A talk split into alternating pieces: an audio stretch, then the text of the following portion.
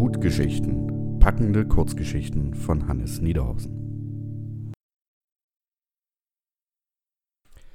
Herzlich willkommen zur Episode 4 des Podcasts Hutgeschichten.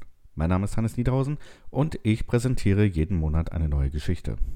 Und weil wir jetzt fast Weihnachten haben, präsentiere ich diesen Monat zwei.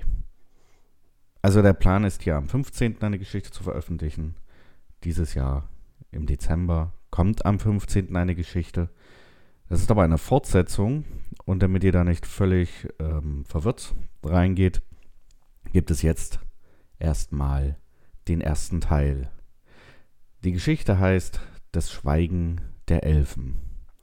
Es ist quasi eine Weihnachtsgeschichte, allerdings wahrscheinlich nichts für Kinder. Denn so viel kann ich schon mal verraten.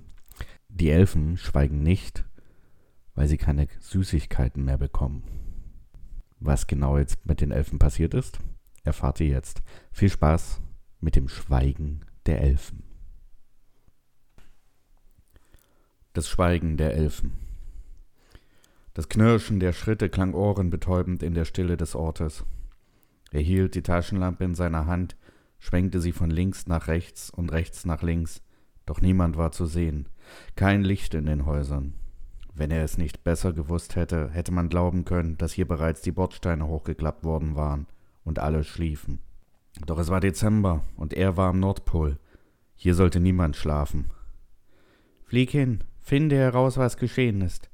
Wir haben seit zwei Wochen nichts mehr gehört, hatten seine unbekannten Auftraggeber gesagt.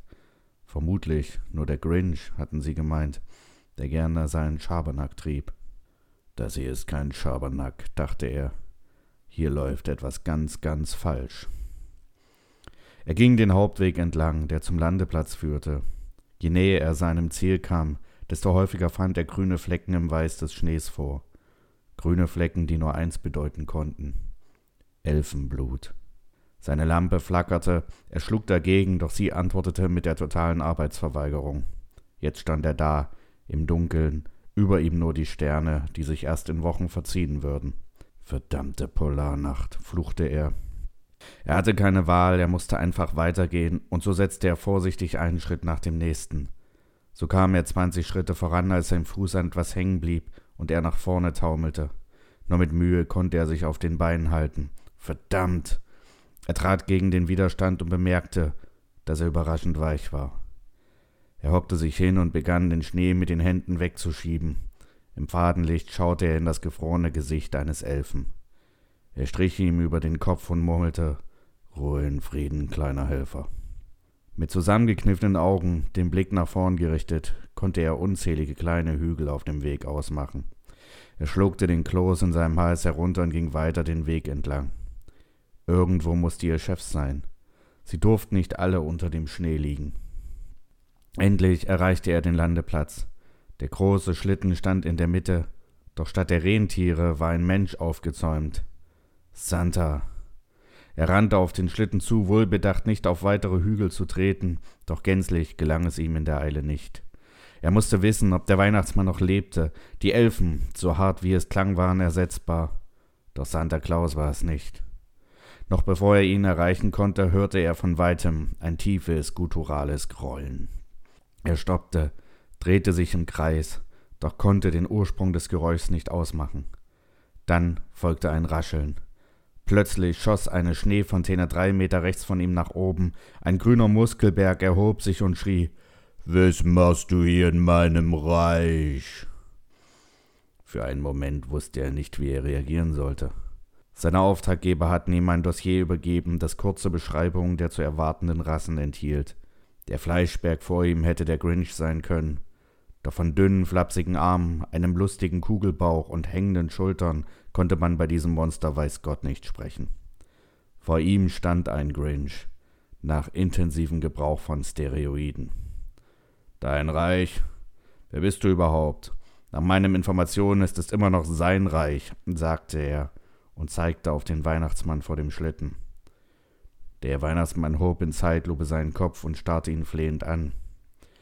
Wie kannst du es wagen? schrie der Grinch. Der alte Mann ist ein Nichts. Ich habe jetzt hier das Sagen und ich bestimme, wer Geschenke bekommt. Und ich sage, niemand bekommt Geschenke.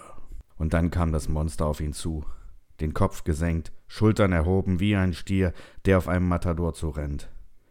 Er konnte sich gerade rechtzeitig abrollen, doch der Grinch packte sein Bein, zog daran und warf ihn gegen den Schlitten. Etwas knackte, und er bezweifelte, dass der Schlitten Schaden genommen hatte. Als er den Arm hob, um sich hochzuziehen, spürte er einen stechenden Schmerz in seinem Rücken. Eine Rippe war gebrochen. Wenn er Glück hatte, war es nur eine Rippe. Noch bevor er auf den Beinen stand, war der Muskelberg wieder vor ihm, grinste ihn bösartig an und zeigte seine spitzen Zähne. Der faule Geruch drehte ihm den Magen um. Er wendete sich ab, schaute nach unten und sah einen kleinen Ledersack am Gürtel des Grinchs. Während das Monster die Hand an seinen Hals legte, schnappte er sich den Beutel. Der Grinch schrie, setzte überrascht zurück, doch damit riss die Schnur, die den Sack am Gürtel hielt. Gib es wieder her, donnerte der Elfenmörder. Doch er dachte gar nicht daran. Schnell schüttete er den Inhalt des Sacks in seine Hand und bevor der Muskelberg sich in Bewegung setzen konnte, schluckte er die drei bunten Kapseln. In nur wenigen Sekunden fühlte sich sein Körper an, als würde er brennen. Seine Haut dehnte sich und seine Muskeln wuchsen in rasendem Tempo. Er hatte sogar das Gefühl, größer zu werden. Der Grinch schrie, rannte auf ihn zu und holte mit der Faust aus. Doch sie kam nicht an, denn er hielt mit der flachen Hand dagegen. Entsetzt starrte das Monster auf seine Faust, knurrte vor Wut, doch ein Schlag auf den Hals des Grinch sorgte dafür, dass all seine Kraft und Wut verpufften. Das grüne Monster schnappte nach Luft. Doch nichts kam durch den zertrümmerten Kehlkopf. Für einen Augenblick hatte er Mitleid mit dem Monster. Doch dann schaute er den Weg zurück. Der Weg übersät mit Elfenleichen. Und er wendete sich vom dem Monster ab. Die Wirkung der Pillen hielt zwei Tage lang an. Und er nutzte die Kraft, um dem Weihnachtsmann zu helfen, die letzten Geschenke zu produzieren und einzupacken. Glücklicherweise waren nicht alle Elfen Opfer des Grinchs geworden aber ihre Anzahl war signifikant gesunken. Woher der Weihnachtshasser diese Pillen hatte, würden sie wohl nie erfahren. Doch die Gefahr war gebannt, Weihnachten war gerettet, und er konnte sich auf den langen Heimweg machen.